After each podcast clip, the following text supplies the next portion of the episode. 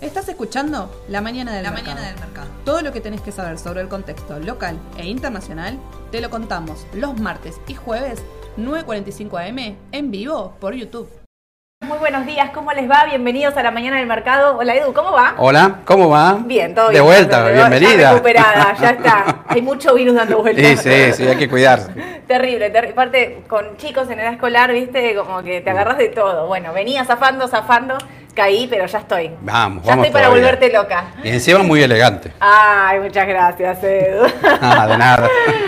¿Cómo andan todos ustedes? Bueno, espero que estén bien. Tenemos un montón de noticias para contarles porque vieron que el mercado está a full. Tenés de Está, todo, como- ¿no? está detonado el mercado, ¿no? Me parece. Hay muchos rumores, noticias, trascendidos, ¿viste? Mucha cosa dando vuelta. Bueno, de Lo hecho, dejamos para el final eso, ¿eh? Rumores, ahí Ahí volvió está. Con sus rumores. eh, los, va- los vas a contar sobre el final. Al Sí, final de todo, sí, sí. Vas a sí. dar esa. A ver si llega alguna confirmación al celular, ¿viste? En el medio te llega. Estamos como los, ¿viste? Los que están en la televisión que están mirando el celular en vivo sí. y te llega la noticia ahí. ¿Quién te dice? Vamos a arrancar entonces porque en el mercado de Argentina, que como bien dice Edu, está en llamas, eh, detonado en la deuda en pesos. Mañana va a haber una licitación. ¿Esta licitación de qué va a ser? De todas las letras en pesos y bonos ser que, digamos, está intentando licitar para canjear, para patearlos para más adelante. Sé que ya lo estuvieron hablando con Aye, hago un paréntesis. Gracias Aye que el otro día vino a cubrirme, que le avisaron ahí sobre la hora y, y Mm. se puso las pilas como siempre. Eh, Aye contaba el otro día que el canje fue, eh, que hizo Sergio Massa la semana pasada, fue muy malo. eh, pésimo, se licitó o se intentó renovar, canjear mejor dicho, eh, 1.9 billones, llegó a 900 y pico, en total la deuda era el 60% logró canjear, Sí. el 1% estaba en manos de privados, o sea, el 60% que canjeó estaba en manos del Estado. Esto quiere decir que los privados no entraron.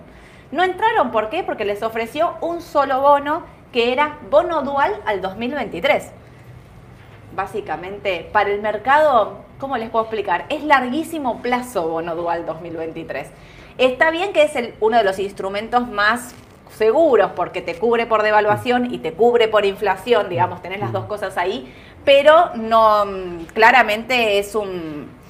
El mercado lo ve como riesgo de largo plazo. Se empieza a percibir algo extraño, Claro. un poco de miedo tal vez, porque ya estamos un poquito más cerca de las elecciones, ¿no? Claro. Falta todavía, pero ya más de uno dice, por las dudas, Cada vez menos, menos plazo te queda. claro. O sea, este es el punto, ¿no? Y otra cosa que quiero decirles, cuando uno suma toda la deuda, digamos, si toda esa deuda que está en, en pesos se va al bono dual 2023, esto era junio y julio únicamente, porque nadie quiere después de octubre, el tema estaba en que eso representaba, a dólar oficial de hoy, 70 mil millones de dólares. Las reservas son 40 y 40 mil, las brutas. las brutas. ¿Y las netas? Mejor O no sea, lo digamos. Claro, imagínense ustedes toda esa bomba de pesos eh, ha pasado a dólar, que en realidad es una deuda mm, compleja. ¿Por qué? Porque si devaluás, tenés que pagar. Y si tenés inflación, tenés que pagar. Entonces es como, por eso decimos una bomba de tiempo contra reloj. Es una deuda complicada. Lo venimos alertando desde ya hace semanas. Cuidado con las letras, cuidado con los bonos con ser, cuidado con la salida de fondos. Digo, Templeton ya eh, publica directamente que estaba saliendo de Argentina, que salió. Ayer, voy a decir un rumor, ahora, de antemano. Ayer leía y me preguntaban y me comentaban también por otro lado, ¿qué justo que el dólar empieza a subir una vez que Templeton anunció que salió de las posiciones? Un ¿Le dieron salida? ¿Estaba el Banco Central realmente comprando del otro lado, dándole salida a este fondo que fue fuertemente perjudicado por la gestión Mm. anterior? Es una duda, pero bueno, atentos con eso. Porque este fondo, que en su momento puso 5 mil millones de dólares, recuerdo allá por el 2017, Cuando estaba Macri 16, todavía, claro. ¿no? Sí. Cuando puso 5 mil millones de dólares en la deuda argentina a tasa fija, apostando a una baja de la inflación fuerte, nadie podía creerlo.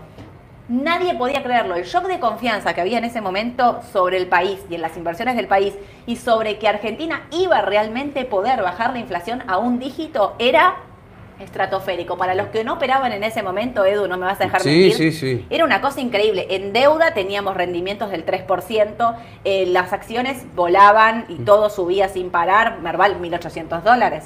Claro, y los bonos en dólares rendían, no sé si 4, 5%, 3% el más corto. 3%. El No se podía A17. creer eso, no, no. Increíble. cuán lejano que quedó todo eso, ¿no? Sí, y ahí también te das cuenta que el mercado apuesta también por algo que todavía no había ocurrido, sino que era, bueno, yo creo que esto va a ocurrir y entonces pusieron plata. En Mm. ese momento entonces el fondo Templeton puso 5 mil millones de dólares, perdió casi todo porque puso una tasa fija con un dólar de eh, máximo 20 pesos. Bueno, nada, ¿qué les voy a contar? Está 300, y hagan la cuenta de lo que perdió, o sea, una cosa increíble. Y se retiró justamente cuando anuncia que termina de salir, el dólar empieza a subir y eso es lo que en los rumores del mercado es como, qué cosa, ¿no? Justo empezó a subir el dólar cuando, cuando este fondo ya terminó de salir. Lo que a mí me queda por decirles es que la suba del dólar no me sorprende, porque la veníamos anunciando, porque la deuda en pesos presiona al dólar y la inflación también. No sé vos qué pensás, Edu. Sí, lo mismo. El tema, viste, de la inflación, acá hay un tema, ya lo anunciaron, fue 6,3, ¿no? Sí. Pero a ver, Massa lanzó un plan eh, de cuatro meses para bajar la inflación, no sé si al 5, al 4%, con precios en vez de congelados justos. Ahora el punto es, ya se está hablando que para el mes de noviembre, el mes que estamos transcurriendo, Sí. hay un piso de inflación del 6%. O sea que esa meta aparentemente ya no se cumpliría, ¿no? Mm. No. Viene complicado el tema de la inflación. Bueno, de hecho, eh, Alberto Fernández no estuvo reunido con Cristalina Georgieva, la titular del FMI. Ahora eh, estaban en Bali, creo, Mm. donde le está pidiendo cambiar las metas, donde le pidió claramente cambiar las metas del, ter- del tercero y cuarto trimestre de inflación de la Argentina, porque es obvio, o sea, mm, eh, Guzmán había pedido que la suban al 60 Sí. ni al 60. O sea, está, todos sabemos que no, que no vas a llegar. Que ni siquiera tendrías una inflación del 60% el año que viene. No. O sea, que es muy compleja la situación argentina en este momento y que entonces está todo medio atado con alambres. Un rumor un poquito más fuerte, una situación, unos pesitos que quedaron dando vuelta, hace el, hace el salto del dólar, digamos. No, no hay mucha más Mm. vuelta que esto. Y cuando entonces empiezan a hacer la cuenta de que el dólar eh, está retrasado con respecto a la inflación, de que el dólar contado con liquidación a 310, 320, como terminó más o menos ayer, creo que está acá, ¿no? A ver, ahí está, poquito más. 324. Sí, 324. 324 eh, sigue estando barato, recordemos que llegó a estar casi 350. Lo que quiero hacerles notar es esto. En el mes subieron un 5.6 y un 5.3. Esto quiere decir, los que les decimos siempre, el carry trade, ¿no? Uno apuesta por el carry trade, que es hacer tasa en pesos para después pasarse al dólar. El dólar cuando arranca pasa esto, o sea, arranca de forma violenta y te lleva puesto el carry trade en tres días, cuatro días, de la nada. Claro. ¿No? O sea, tenés Eh, que ser muy ágil y muy rápido para pasarte rápido al dólar en este caso. Hoy lo escuché un economista que decía, vos venías haciendo un plazo fijo, tranquilo, al 5, al 6, al 7, bueno, no importa, los últimos tres meses. Y decís, bueno, voy por otro mes más. Y lo renuevo justo, lo renové hace justo hace tres días. ¿Qué pasa? En tres días te subió la tasa de plazo fijo de un mes. O sea que la gente, los operadores por lo menos empiezan a dudar. ¿Lo vuelvo a hacer? ¿O el plazo fijo que me vence ahora me paso a dólares porque está pasando esto ahora? Se empieza a complicar el escenario, me parece. Claro, es que cuando lo decíamos también el otro día, ¿no? Cuando todos los diarios empiezan a decir cuánta plata tenés que poner en el plazo fijo para que te dé 100 mil pesos. ¿Cuánta plata tenés? Es que es el final de ese, de ese instrumento, ¿eh? No estoy hablando solo del plazo fijo. Cuando empiezan a decir el dólar, cuando, no sé, eh, va a estar 400, ¿eh? es el, es el final de la suba del dólar. Cuando todo empieza a ser tapa del diario, es el final de ese instrumento. Generalmente ocurre de esa manera.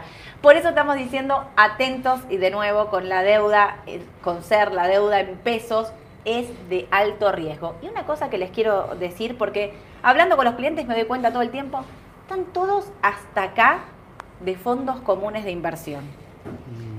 Ojo con los fondos comunes de inversión, porque los fondos comunes de inversión, el money market, que es el tema cero, tiene plazos fijos y cuentas remuneradas. Bueno, si alguno de ustedes tiene un money market y piensa que puede haber un riesgo con los plazos fijos, tenés que desarmar esa posición. Y ahí volvemos a lo de siempre. Las cauciones bursátiles son el instrumento más seguro del mercado porque es garantizado. ¿Sí?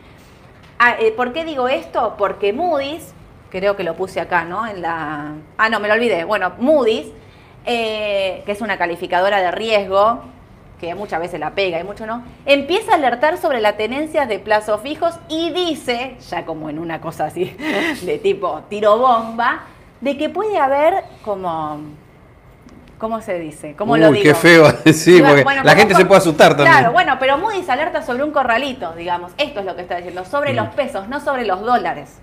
Porque dice que la deuda en pesos es un problema. Entonces, yo no creo que vayan a hacer eso. Es- no sé, no sé, no sé si es un- una opinión, una sensación, no sé cómo explicarles. Pero sí que realmente que la situación es compleja. O sea, yo no tendría un plazo fijo, básicamente no tendría un plazo fijo por esto, porque yo no quisiera tener mi plata congelada 30 días y esperar a ver qué es lo que pasa con el rendimiento del dólar o no poder acceder a mis pesos durante 30 días. Pero entiendo también lo mismo que el plazo fijo en UVA, 90 días, está bien, pero si el dólar hace esto, te lleva puesto todo rendimiento, ¿no? Porque el plazo fijo en UVA es como que va más atrás de lo que es la inflación real, Claro. ¿no? Va como atrasado con respecto a eso. Son rendimientos buenos, pero atentos, atentos porque esta deuda en pesos que no pudo canjear el gobierno, que ustedes me dirán, bueno, el salto del dólar quedó todos esos fondos de pesos dando vueltas, ¿el salto del dólar fue esto? No, el gobierno intentó canjear esa deuda de manera voluntaria, no lo logró. Estos bonos y estas letras siguen cotizando. Lo que estamos diciendo es que en el caso de que no pueda canjear esta deuda, son más de 500 mil millones de pesos que, están, que van a quedar dando vuelta. Y vos dijiste voluntaria. Voluntaria. ¿Qué pasa si dentro de unos meses no es voluntaria? Por Ese eso digo, por eso digo, ojo con los fondos comunes de inversión. Porque vos, si tenés el bono, a este punto les digo, ¿quieren una letra del tesoro? ¿Quieren tomar ese riesgo? Compren la letra del tesoro que la tienen depositada en caja de valores, porque si vos tenés un fondo común de inversión, me deben estar odiando todos los que me están viendo. Yo pido perdón, pero creo que es la les Pero es la realidad. Lo que yo creo de verdad. El fondo común de inversión vos tenés una cuota aparte. Si por algún motivo ha pasado, tenemos que evaluar las tenencias de dólares del fondo común o tenemos que, de otra manera, suspenden las, eh, las suscripciones y los cates. Mm. Con lo cual quiere decir que vos no accedes a tus pesos siquiera. Entonces, atentos, o al menos cuando entren a un fondo común de inversión, entren a composición del fondo y fíjense qué tiene. Y si tiene estas letras y estos bonos, por lo menos piensen ustedes para sí mismos si quisieran tener ese riesgo, ¿no? Me parece que ahí es lo importante, asumir el Sí. riesgo que uno quiere y decir, bueno, tengo este instrumento y me la banco. Por ejemplo, muchos con- eh, que, gente que conozco eh, se inclinan por el TO23. El TO23 es un Sí. bono a tasa fija, Badlar, que está rindiendo como el 130%. El otro día les dije que lo iba a traer, después me olvidé. El jueves, eh, hoy es jueves, el ma- el- la semana que viene, les prometo que lo traigo y lo vemos. Pero, mm, claro, entonces ahí empiezan a hacer la cuenta de que el dólar tendría que estar a 680 pesos más o menos para, que, para perder el rendimiento. Bueno, en todo caso están asumiendo un riesgo, están decidiendo comprar un bono que vence a octubre del 2023, que creen fuertemente que va a ser reperfilado, pero dicen, bueno, de acá a octubre del 2023 Falta muchísimo. falta un montón.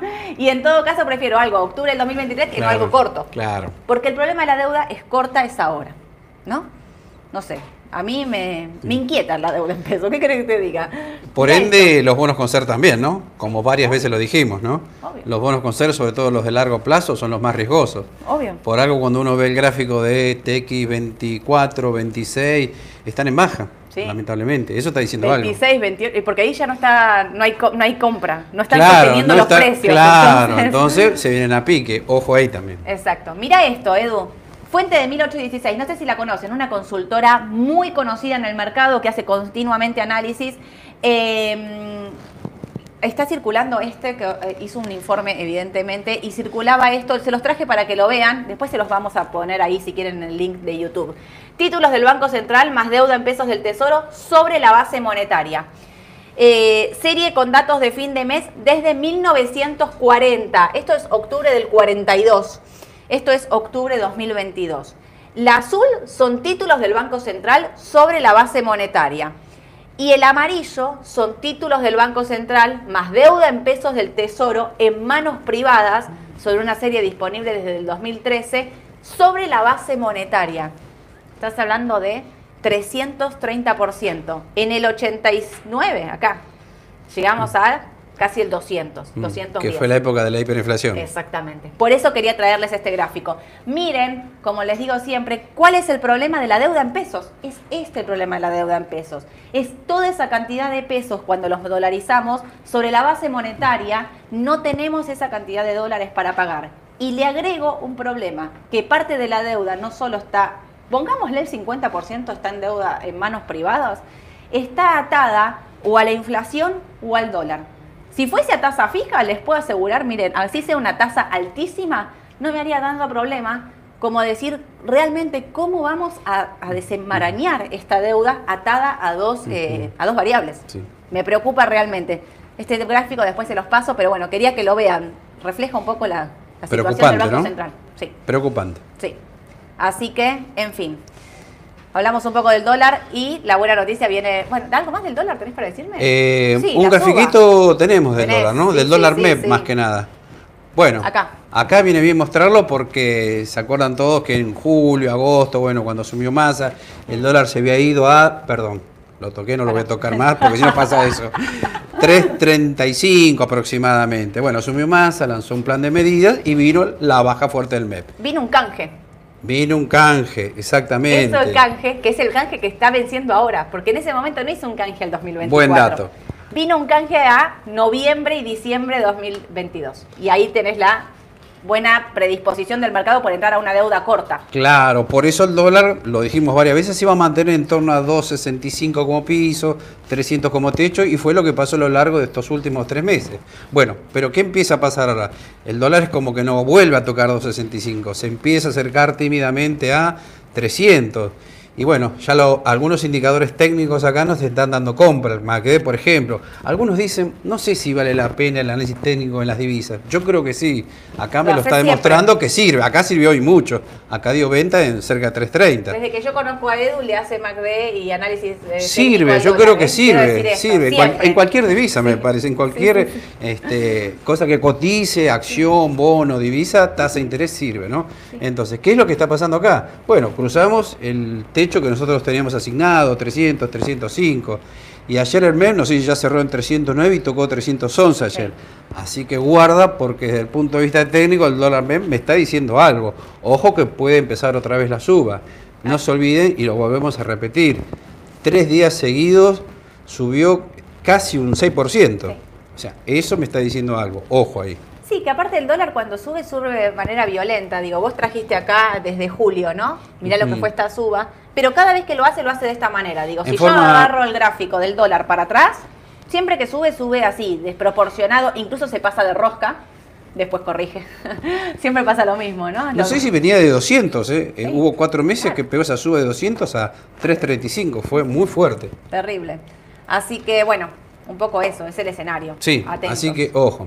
Atentos con los que están haciendo peso, tienen toda esa cosa. Bueno, acá estaba, 5.3 y 5.6. Igual en el año, mira, 56 y 60. Sí, además, ¿sabes lo que creo? El que estaba haciendo carry trade, creo yo, los operadores, analistas, el que es muy especulativo, dijo, che, pará, no, se está escapando el dólar.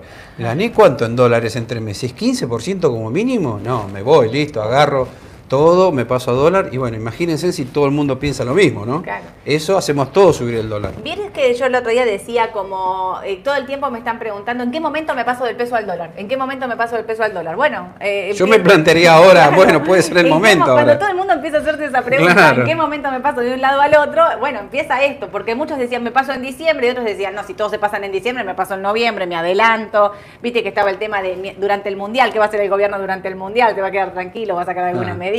Bueno, en fin, tiene que ver con eso en realidad, que si todo el mundo está mirando lo mismo, bueno, como siempre gana el, el que más rápido se pasa.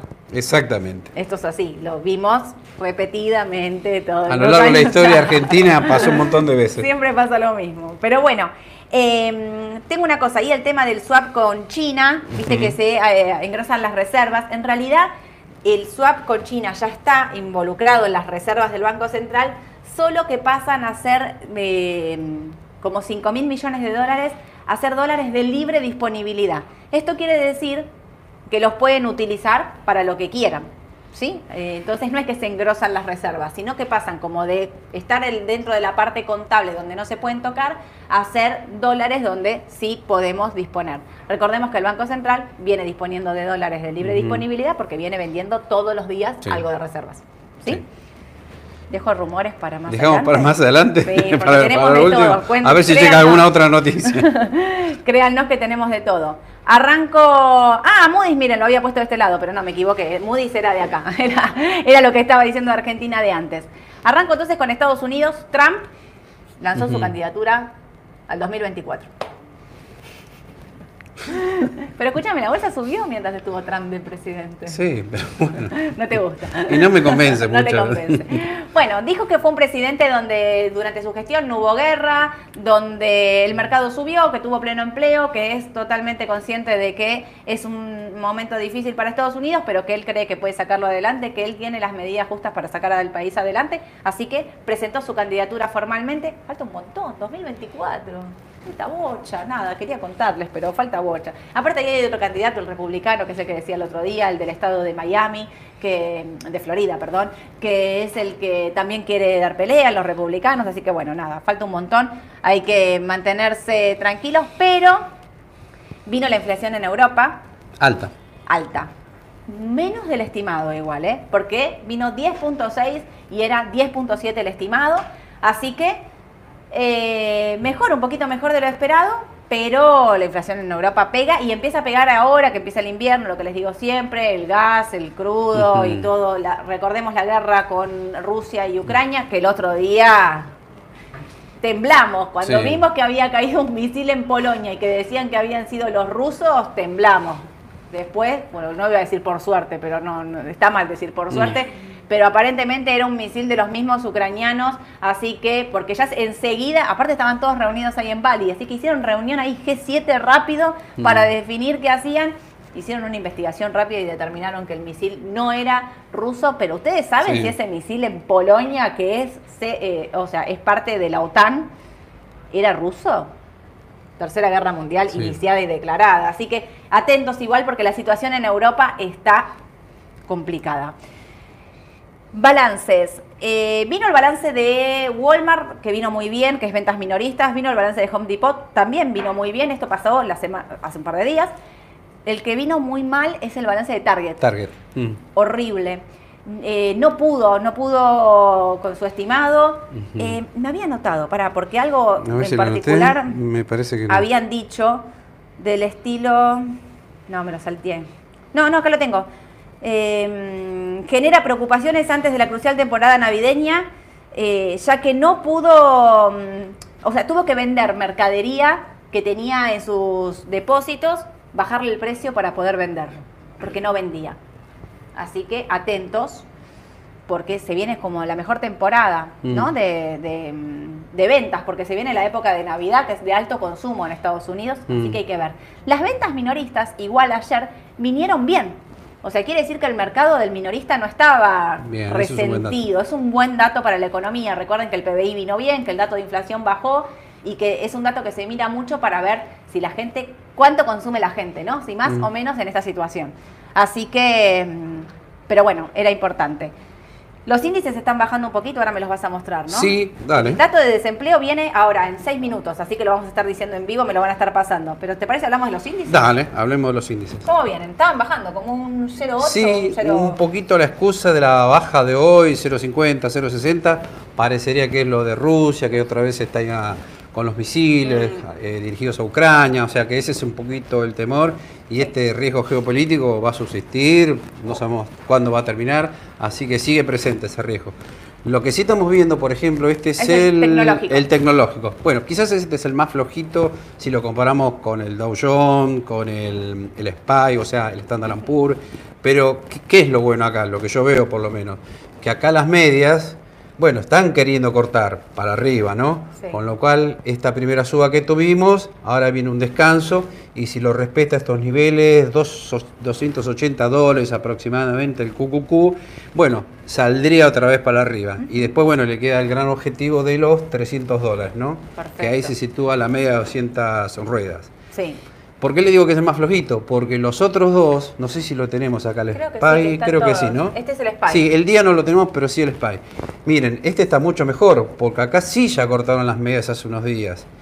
Y otra cosa que me olvidé, en los tres índices ya cortaron el MACD que dieron señal de compra también. Sí. Y lo bueno de el SPY es que ya está queriendo atacar la media de 200 ruedas, Sí. que varias veces lo dijimos. En el caso que lo supere, ojo que es una muy buena señal de largo plazo, ¿no? Obvio. ¿Qué quiere decir esto? Si los cruza, bueno, estaría por cambiar la tendencia del mercado norteamericano, aclaro, de largo plazo siempre, ¿no?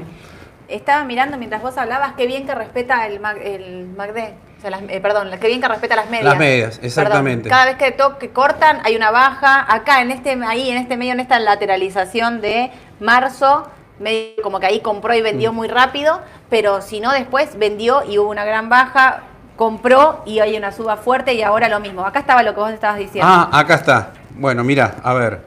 Eh, tenemos las medias en el día y el SPY ya dan señal de compra. Sí. Y en el caso del QQQ, que es el ETF de las tecnológicas, en cuatro días está por dar compra. Claro. Estos Y datos los sacamos de la 71 página. días que está vendido. Exactamente. Te dio- 70 días que está vendido. una y muy buena compra, señal, claro, ¿eh? ¿Ves? Tal cual. Y acá los tres te dan compra de corto o mediano plazo. Sí. Esa es otra buena señal Con desde el punto de vista técnico. Con estocásticos un poco altos, pero no importa. O sea, porque el estocástico en un índice es como medio. Medio relativo. Exactamente. Pero bueno, como veníamos de varios días de suba, un descanso de uno, dos, tres días está bien para el mercado. Hoy la excusa sería el tema del homicidio, otra vez que se dije en Ucrania. Sí. Puede ser una excusa así de corto plazo, pero Sí. Estaría por cambiar la tendencia A mí por el- tema de las tasas más que nada, ¿no? El SPY es el de los tres índices, eh, el que menos me gusta, el- no el que menos me gusta, como dice Edu, el que más flojo lo veo es al QQQ. El Standard Poor's es el que digo, bueno, le tengo más fe por este cruce que hizo ahí y este ataque a la media de 200 que me parece importante. ¿Qué va a ser clave? Va a ser clave lo que haga Powell con la tasa de referencia en el mes de diciembre. Va a ser clave el dato de desempleo que va a venir ahora en un rato, el dato del PBI, digamos, todos los datos que podamos ir recolectando durante eh, el mes de noviembre y diciembre para ver que esto realmente, no sé si un cambio de tendencia, pero que pueda a, a in- a iniciar un cambio de tendencia. Claro. Porque el cambio de tendencia se da después de muchas ruedas, digamos, el otro día estábamos todos contentos por dos días de suba fuertes, muy fuertes, por un dato muy bueno, y era bueno, qué alegría que fueron estas dos velas de ahí, qué alegría, pero ojo, atentos, que no es un cambio de tendencia. Así que Está la posibilidad. existe la posibilidad. Claro. Recordemos que el índice está como 20 abajo en el año. Sí, sí, está muy negativo, O sea, sí, sí. Y diciembre siempre es un mes donde, ¿puedo decirlo? Siempre suben las cosas para cerrar no tan negativas, digamos. Sí, Hay sí. compras de, dicen, le dicen compra de oportunidad. Para mí es compra de que no quiero que mi fondo, piensen en Estados Unidos, mi fondo eh, quede destruido y... no, pero es la verdad, pasa digo- eso. Te doy un dato estadístico también.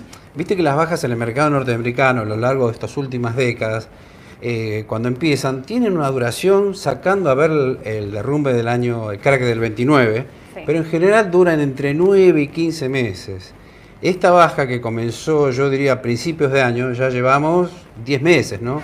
Con lo cual, si uno lo mira por ese lado, por una cuestión estadística, puede decir, bueno, por ahí quien te dice le queda poco ya a esta baja, ¿no? Sí, sí. Más si uno ahí- ve que el tema de las tasas ya están tocando techo y dice, bueno, ojo, por ahí si estoy muy líquido me conviene empezar a invertir algo, ¿no? Claro, sí, por ahí lo más difícil, lo más duro ya, ya pasó. Digo, Sí. bueno, que eh, quedará ver eh, cómo son los próximos datos. Vamos a ver ahora, en un minuto y va a estar llegando el dato del desempleo, que me parece que va a estar bueno para analizar. Perfecto. Eh, pero importante entonces este tema de los índices. Yo si tuviese SPY no vendería, incluso hoy que está bajando, no vendería, Mm. ¿eh? No vendería hasta 3.85. Sí, yo tampoco, porque fíjate, mira, tuviste esta suba acá y bueno, te está dando ahora un descansito, no sabemos si es No, uno o dos días, eso es lo que uno nunca sabe, ¿no? Claro, pero, por eso digo, está bajando, creo que estaba 3.92, si mal no recuerdo ahora en el pre, el Sí. Standard Poor's. Yo hasta 3.85 no vendería, en 3.85 analiz- analizaría a ver qué hago, porque por ahí lo puedo esperar hasta 3.80 también, ¿eh? O sea, digamos, y los que están más de largo, para mí tienen que aguantar, porque Sí. 3.60 es un piso clave, o sea, Sí. los que están comprados de largo plazo no vender y quedarse, si llega a cortar los 3.60, sí. Exacto. ¿sí? Bueno, Edu, mientras esperamos el dato, te hago mm, preguntas. Dale. Tengo CDR de PBR, hace dos semanas lo compré, cobro dividendo. No sé cuánto cuándo cobra, cuándo corta el Eh, dividendo de Petrobras. Estaba pagando trimestralmente, me parece, si Sí. mal no recuerdo. Pero sí, me lo quedaría porque la otra vez dijimos, PBR se cayó de 16 dólares a 11, 12, 13 dólares. Me parece que puede venir un rebote 11.20. ahí. La vengo 11, siguiendo redes. 11, cerca, bueno, me 11.20. parece que está en un nivel para ahora sí mantenerla. Incluso tocó 10.70. 10.70 para Sí. mí, el otro día muchos me preguntaban, si Petrobras corta 10.70, creo que hay que vender. Sí. Pero mientras soporte los 10.70, me están haciendo seña de que llegó el dato. ¿Cómo? Hay dos pagos en diciembre. Dos pagos en diciembre. Bien. O sea, si tenés Petrobras comprado ahora, eh, vas a cobrar el dividendo, sí. Porque hay que ver el día de corte de Petrobras, pero si lo tenés comprado y, cor- y paga en diciembre, lo cobrás seguro. Petrobras, yo repito, no vendería. Los 1060, 1070 son un número a monitorear. Quizás, si vuelve a tocar ese valor, vendería. Pero el otro día los tocó y rebotó, está arriba de los 12 dólares, Sí. no lo vi ahora cómo estaba, pero me parece que... eh, Es que para una mantener, buena- sí, una- sí. una buena un buen papel, aparte el balance muy bueno y demás. Así que, pero en fin, récord de compra de soberanos del Central ayer. No sé si fue el Banco Central, no puedo decir eso. Pero sí sé que el volumen en bonos, bueno, los bonos argentinos, que me olvidé de poner la suba, los bonos argentinos subieron un 20% en un par de días, en lo que va del mes. Eh, una oportunidad, como decíamos, más allá de esta suba, son oportunidades de largo plazo, no los vendan, porque a pesar del riesgo que tienen y que son riesgos altos y fuertes, igualmente son bonos que tienen un gran recorrido alcista, incluso con una reestructuración, incluso son de riesgo, están rindiendo 40%, ¿no? sí. En dólares, digamos, o sea, no, no es para no es para alguien que no se la banque, pero yo creo que tienen un gran recorrido Sí. alcista. Y otra cosa también es esto, pocas herramientas para dolarizar. Soy empresa, ¿qué puedo comprar en dólares para bancarme? eh, ¿Qué puedo comprar en dólares para seguir el, el tipo de cambio? Muchos no pueden comprar CDR, entonces, pero sí pueden comprar bonos con legislación argentina. Entonces, lo único que te, te acompaña el MEP, si no hay una baja del riesgo país y están todos comprando, son los bonos dolarizados. Así Exacto. que eh, atentos con eso porque, bueno, para mí igual no los vendería, ¿eh? todos los bonos argentinos no vendería ninguno. Mm. ¿Comprás ahora bono argentino? En estos Eh, ¿En dólares? Sí. Y si uno ve que por ahí el dólar va a seguir subiendo, puede ser, ¿eh? Puede ser, sí. Bueno, lo dijimos cuando estaba en 18 dólares, 19. El L30, ¿cuánto está ahora? 20, 23 dólares debe Sí. andar, más o menos. Estaban 22, me 23 parece. dólares. Sí. 23 tiene un techo importante, pero recordemos que eh, una de las cosas, eh, esto, ¿no? Si vos tenés pesos y pensás que el dólar va a estar subiendo, comprá el bono en pesos porque probablemente esta siga la cotización. Mm. Después hay que ver, porque si llegara a pasar un caos importante y hay una baja del riesgo país, eh, puedes bajar la paridad en dólares. Pero eh, a mí me parece que, que es una buena, que, es, Sí. que es una buena alternativa para mantener. ¿Sí? Edu, vendo, este, esta es para vos. Vendo QQQ y Spy para comprar Pampa y transportadora Gas del Sur. Ay, qué difícil Qué esa. difícil. Qué difícil. A ver, si estamos viendo que el dólar puede subir, que el mercado norteamericano puede subir, yo me quedaría en CDR si los tengo, más si es del QQQ o del SPY. Sí. Ahora, las otras dos opciones no son malas. Para que las tenga las espero también, pero no sé si me pasaría ahora también. No sé si me pasaría, pero si tengo pesos, tengo pesos en la mano. Sí, ¿Comprás Pampa? sí. ¿Comprás sí. transportadora Gas del Sur? Sí, del norte también, sí, sí, sí. Comp- compro, coincido y, con él. y también un CDR para acompañar la probable sube del dólar, ¿no? Y el mercado de afuera. Eh, sí. Yo preferiría quedarme, me parece, en el caso puntual de esa pregunta, Sí. ¿no? Sí, no, no vendo los, eh, los No, índices de Estados no, Unidos no, para pasarme a Pampa y transportadora del. Sur. Me quedo. Sí, sí, sí. Totalmente, sí. sí, coincido. Pero si tengo que comprar algo, Pampa Ahí y sí, transportadora del claro, Sur sí son exactamente. una buena, Iría por ese lado. una buena opción. ¿Qué pasó con IPF ayer? IPF, la Bueno, volatilidad de IPF. Es volátil, ¿no? Es volátil. Claro, se había ido a 7.60, Mm. se fue a 8.35, bueno, es volátil, ¿no? Sí. Y además ayer bajó porque bajó todo el mercado de afuera. Sí, exactamente. Pero igual mantenemos IPF. Sí, sí, sí, Mantenemos IPF, buen balance. Eh, Tenaris estaba haciendo una inversión en vaca muerta también. Mm. Eh, no, no vende- no vendemos IPF. ¿En qué momento entramos? Entramos si toca 7.30, entramos si toca 6.80, 6.60, entramos ahí Ujú. de nuevo, pero no vendemos. ¿Sí? Eh, vendo todo Galicia y te meto otra pregunta más de bancos. ¿Será momento de ingresar en bancos Galicia, macro y francés? Bueno, El martes pasado hablamos de los bancos y dijimos, están en tendencia al alza las energéticas. Y ahí tenés a Pampa, IPF, TGN, podemos citar a Vista también el CDR. Pero en cambio, los bancos están con tendencia, yo diría a la baja. Si uno ve el gráfico, los ADR en dólares, tanto Galicia, Macor, Francés, Superville, están con tendencia a la baja. Y me parece que está relacionado con lo que hablamos en la primera parte de la charla, ¿no? El tema de los bancos, que están complicados, están con menos ganancias, tienen problemas los bonos, las LELIC, ¿viste? Es un tema ese. Por algo los, los bancos no están tirando. Está siendo remoderado. Edu, escuchame una cosa, los bancos están hasta acá de letras. Me olvidé también.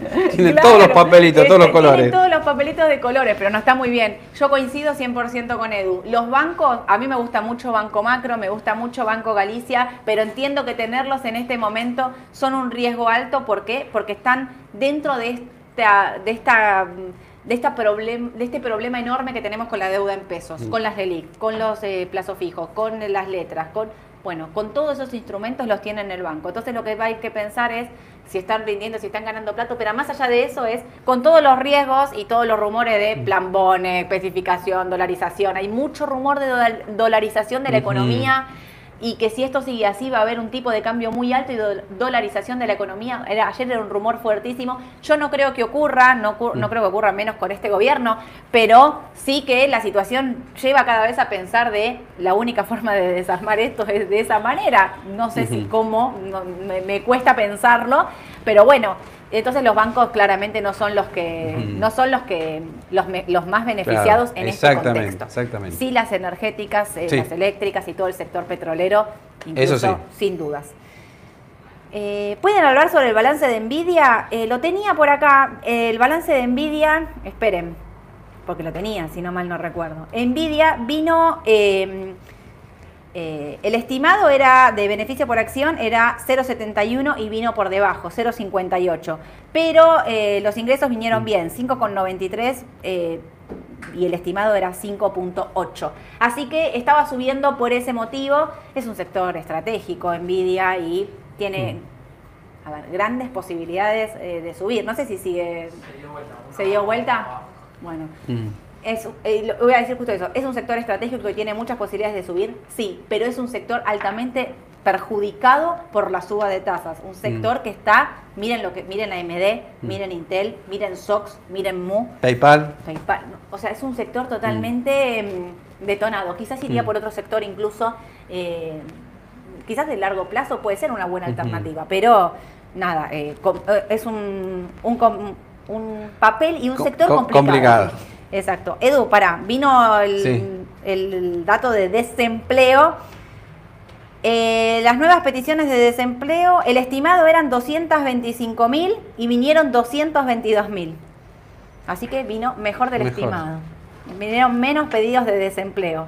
Todos estos datos buenos, ahí les tiró la mala onda. Todos estos datos buenos a mí me hace pensar que va a venir Powell en diciembre y todos los que estamos pensando que va a subir la tasa a 50 puntos, no la va a subir 50 puntos, la va a No, subir esperemos que sí. Ojalá que sí. Pero bueno, son todos datos buenos. Entonces quiere decir que la suba de tasas no estaba perjudicando tanto a la economía, porque vino bien el dato de ventas minoristas, porque vino bien el PBI, porque vino bien, el dato de bien, desempleo. bien. Así que todas buenas. Vamos a ver qué pasa con los índices. Tengo un montón de preguntas más, pero son y 38. Si me Uh, sigo quedando. me-. Si me sigo quedando me van a matar. Tema de ¡Ay, quedan rumores. los rumores! Claro. Pará, no me puedo ir sin los rumores. Edu, arrancame con los rumores. ¿Tenés acá? Ahí. Rumores, Eduardo. Uy, rumores. ¿Cómo es que te dicen la roca salvo del mercado? Me encanta. Rumores. Bueno, a ver, ¿cómo podemos decirlo? Porque es medio fuerte, ¿no? Vos lo escuchaste, creo también. También. Yo también. Bueno, primer rumor. A ver. ¿Renuncia al viceministro? Es muy fuerte el rumor. Ya hay varios que lo dicen. Recordemos que se llama Gabriel Rubinstein. Rubinstein. Bien. Eh, no sé de dónde salió, pero ya eh, varios colegas en algunos foros está empezando a trascender, ¿no? Es, es preocupante. Sí. ¿Será por eso que el dólar también subió? Puede ser. Dejo la inquietud, ¿eh? El martes estuvo en el IAEF una, una charla que se dio. Me quiero morir porque me sentía mal y podía haber ido. Y si no te hubiese contado el rumor de primera medida, porque lo dijo ahí, dijo una frase como. No podemos dolarizar eh, porque. No podemos devaluar, no, no podemos dolarizar. No podemos devaluar Sí. porque se viene un Rodrigazo. El que escucha eso. Sos el viceministro de Economía. Mira, me pongo nervioso, Eduardo. Pero bueno, mucho rumor de que renuncia porque él venía con la idea de una devaluación, o al menos el mercado lo interpretaba como él venía diciendo que había que devaluar, que había que devaluar para mejorar la economía y demás. Claramente no lo puede hacer, o se dio cuenta ahora que no lo puede hacer. Lo dijo apenas asumió o este gobierno o el que viene, alguno de los dos tiene que devaluar. ¿eh? Fue bien claro ahí. ¿eh? Exactamente. No dejó margen de duda. Sí. Así que por eso el rumor está. Vamos a ver si se cumple o no, ¿no? El tiempo dirá. Mira. Eh, Segundo rumor. Yo, ¿O lo querés decir vos? yo tengo el rumor de que. Creo que igual salió, me lo habían dicho. el- el- Lo del, Lo del dólar. lo del dólar soja. Lo del dólar soja. Sí, creo que salió alguno de algunos diarios. Parece que va a volver el dólar soja con un dólar de 2.40. Ahí el lado B es que Massa y Pelle se están matando por ese dólar soja. ¿Por qué? Porque Pelle no quiere que vuelvan a aumentar los pasivos del Banco Central. Recordemos que el dólar oficial está a 160, si él les da un dólar a 2.40, les compra dólares a 2.40, esa diferencia que se arman de pesos es plata que pone eh, el Banco Central. Que Hay que él- emitir. emitir. Claro. El Banco Central lo que está haciendo, el Tesoro le está emitiendo una letra intransferible a pagar en 10 años, papel de color más, pero complicada la situación porque a todo esto Pelle no quiere subir la tasa. Otro problema para los bancos. No la subió, de hecho. ¿No la subió? No, No la no, subió. no, no. Ahí tenés Está otro ahí. problema. Terrible. Claro. Se están matando, quiero que le diga ese paneto, se están matando. Eso no sé si es un rumor o te los, te los afirmo. Y ahora lo que trascendió en un portal, que ya lo dijo un importante economista, dijo así, ¿se está deshilachando el plan de masa? ¿Por qué dice esto? Y porque las reservas caen en picada. Algunos dicen que en diciembre casi no habría dólares. Por eso lo del plan dólar soja, ¿no? Claro. Este, el plan este de cuatro meses que lanzó Massa, ¿está haciendo agua ya? Algunos dicen porque estamos partiendo de una inflación del 6% para noviembre. Y esto de los precios justos, hablaban de una inflación en función de esos precios, 4% mensual de acá a febrero. Claro. No sé, muchos economistas lo ven poco probable eso, ¿no? Igual Por es eso- nada, o sea, bajar la inflación al 4% es, Es alta nada. igual. Y igual no lo lograste hacer en este tiempo. Claro. Lamentablemente, yo creo que se habla de que el plan de masa empieza a hacer agua por esto, ¿no? Porque no ves resultados, porque ves que el Banco Central sigue vendiendo dólares, porque tu única alternativa es que el campo venda ese dólar, digamos, yo me pregunto, ¿qué va a pasar en febrero? Gente, ¿qué va a pasar en febrero cuando hay sequía? Digamos, no podemos olvidarnos de todo también de cómo es el Van a entrar menos dólares. climático. Van a entrar menos dólares porque se cosechó menos, digo, porque, o sea, se sembró menos, porque, Mm. qué sé yo, hay un montón de temas ahí con el campo. Eh, ¿Qué va a pasar en febrero? ¿no? Donde ahí ni les cuento los vencimientos de peso de febrero. porque- Sí, no, no, no nos amarguemos. Tenemos el mundial, la fiesta, no nos amarguemos, todo bien. Tal cual. ¿Tenés algún rumor más para contar? No, ya con esto está, demasiado. Con esto estuviste a con todo. Bueno, escúchenme, voy a ir terminando, pero antes les quiero decir, vengo, vengo, vengo acá. Vamos a Argentina, porque se viene el Mundial y entonces les quiero anticipar y les quiero avisar que el día martes, que Argentina va a jugar a las 7 de la mañana, Edu, lo vas a ver desde tu casa. Porque todos los directores de Raba se pusieron de acuerdo y decidieron que el martes no vengamos a trabajar y que veamos el Mundial tranquilos desde casa. Así que la mañana del mercado no la vamos a estar haciendo, porque empezaba a las 9. eh, o sea, para estar a las 9 acá, te tenías que viajar el partido entero. Así que. Sí, tranquilito. sí, sí, está Un bien. matecito, Sí. tranquilo. Levantate temprano a comprar Sí, factura. sí. Yo, yo diría, por olvidemos todos estos problemas por cuatro días, fin de semana largo, de mundial. Fin de largo acá en Argentina, pero Estados Unidos cotiza. Sí, obvio, obvio. Sí. Estados Unidos no descansa Sí, sí. nunca, no descansa nunca. Así que, pero bueno, por eso les puse el vamos. Las chicas me ponen el vamos a Argentina para que yo me acuerde. lo Para que dar un poquito de optimismo también. Vamos todavía a Argentina, que ayer ganó, vamos todavía. Esperemos no venir muchos días porque quiere decir que Argentina está casi llegando, avanzando, no voy a decir nada, casi avanzando en el mundial. Mirá. Eh, les deseo a todos que tengan un excelente día. Entonces nos vamos a ver el jueves de la semana que viene a las 10 de la mañana en vivo para contarles todo lo que pasó en una semana que habrá sido de todo. Les mando un beso a todos. Chao, chao.